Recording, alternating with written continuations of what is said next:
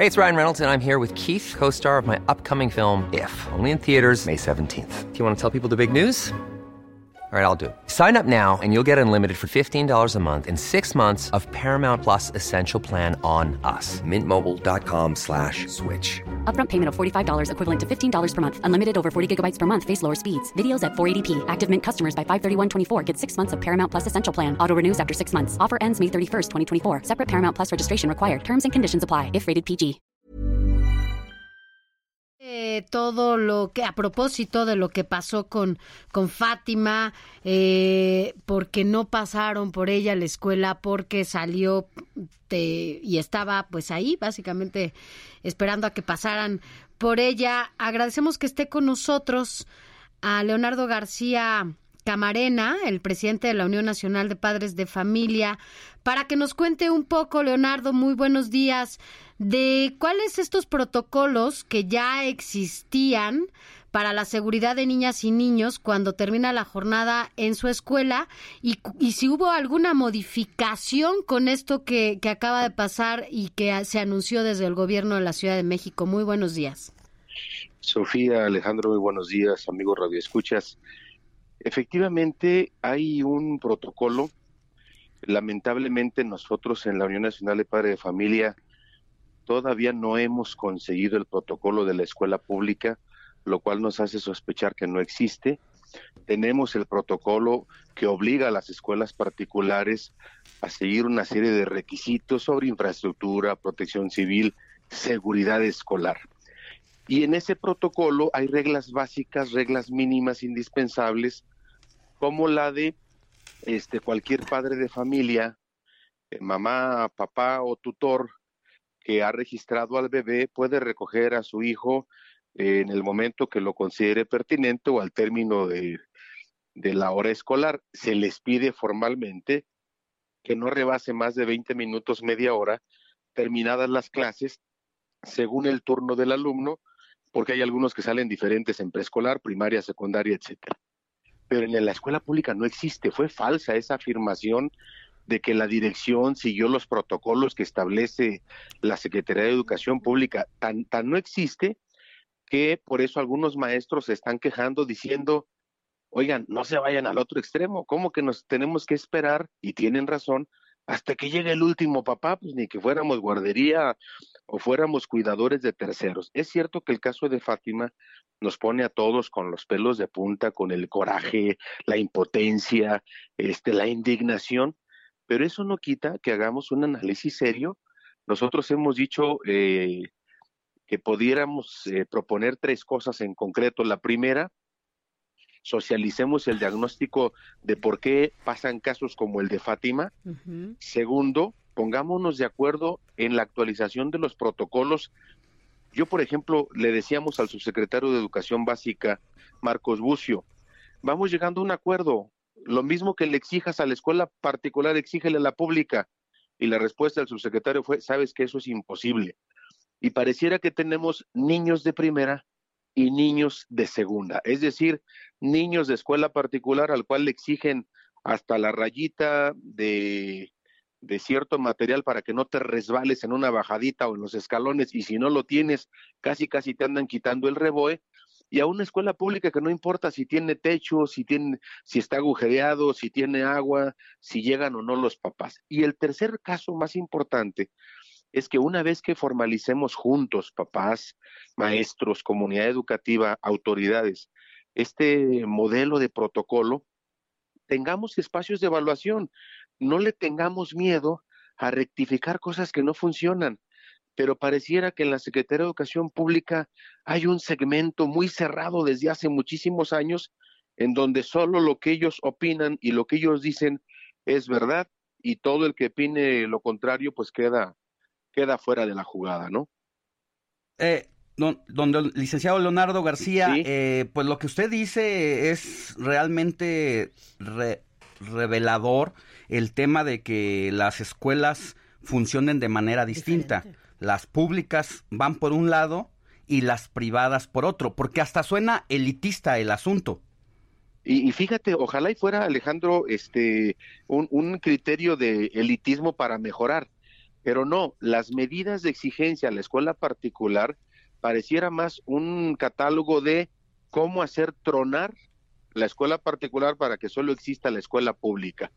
Y la escuela particular, aunque ha protestado en algunas ocasiones, se ha puesto las pilas, se pone la camiseta, a veces le cuesta muchísimo ajustarse a las condiciones. Supongamos que no es prudente exigirle a la pública lo mismo que le pides a la privada porque al gobierno le costaría miles de millones de pesos tener las condiciones de una escuela pública que las que tiene una particular. Hagámoslo a la inversa. ¿Por qué no le pedimos a la escuela particular el máximo que le exigimos a la pública? Pero no más. Y entonces estaríamos en condiciones de considerar cualquier espacio de educación como lo es un espacio para formar personas. Y no como hoy la ley, incluso la nueva reforma educativa se ensañó un poquito más con la escuela particular, pareciera que la escuela particular es todo menos un centro educativo, es una miscelánea fiscal y por lo tanto hay medidas de Profeco muy exigentes, es una institución que parece que desarrolla productos, por eso Protección Civil se vuelve exageradamente exigente. Pero la parte de Protección Civil, perdón que, que, lo interrumpa, la parte de Protección Civil se, sí debería eh, ser eh, igual, ¿no? Para todos. Ahí sí, el, problema, el problema es que no, no se lo exigen a la pública. La particular cumple y vuelve a acomodar su infraestructura y pone rampas y letreros, pero a la pública nadie le puede decir nada es falso que existieran protocolos en escuelas públicas.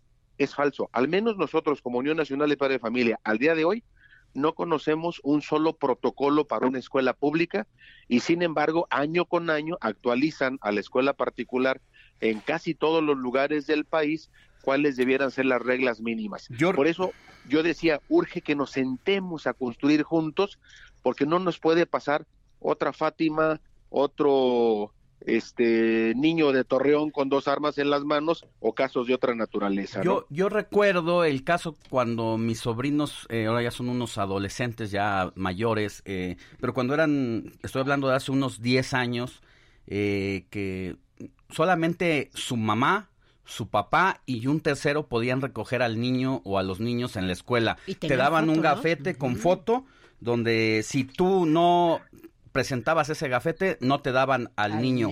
¿Todo eso ha cambiado o también solamente es un asunto eh, que se quedó en las, en las privadas, obviamente, en las escuelas privadas, y que ya también se olvidó ese protocolo? De hecho, en la escuela particular, como la capacidad de demanda del que paga es muy alta, ninguna autoridad tiene permiso de entregar el menor a nadie que no esté registrado como papá, mamá o tutor. Y si llegara un tercero, como bien lo dices Alejandro, tiene que presentar su documento y el, eh, su documento de identificación personal y el documento de soporte que dice tengo la autorización de la mamá. Como se han incrementado, por ejemplo, los conflictos matrimoniales con riesgos de divorcio, etcétera, hay riesgo de quién, a quién le doy el niño, a la mamá, al papá. Pues hasta en eso la escuela particular cuida no entregar de manera inadecuada a un menor, aunque a veces eso le cueste horas de espera. Sí, Leonardo, eh, ¿hacia dónde nos va a llevar la decisión del gobierno de que de no presentarse al término de la jornada escolar eh, 20 minutos, como 20 minutos de tolerancia? La escuela debe entregar los niños al Ministerio Público.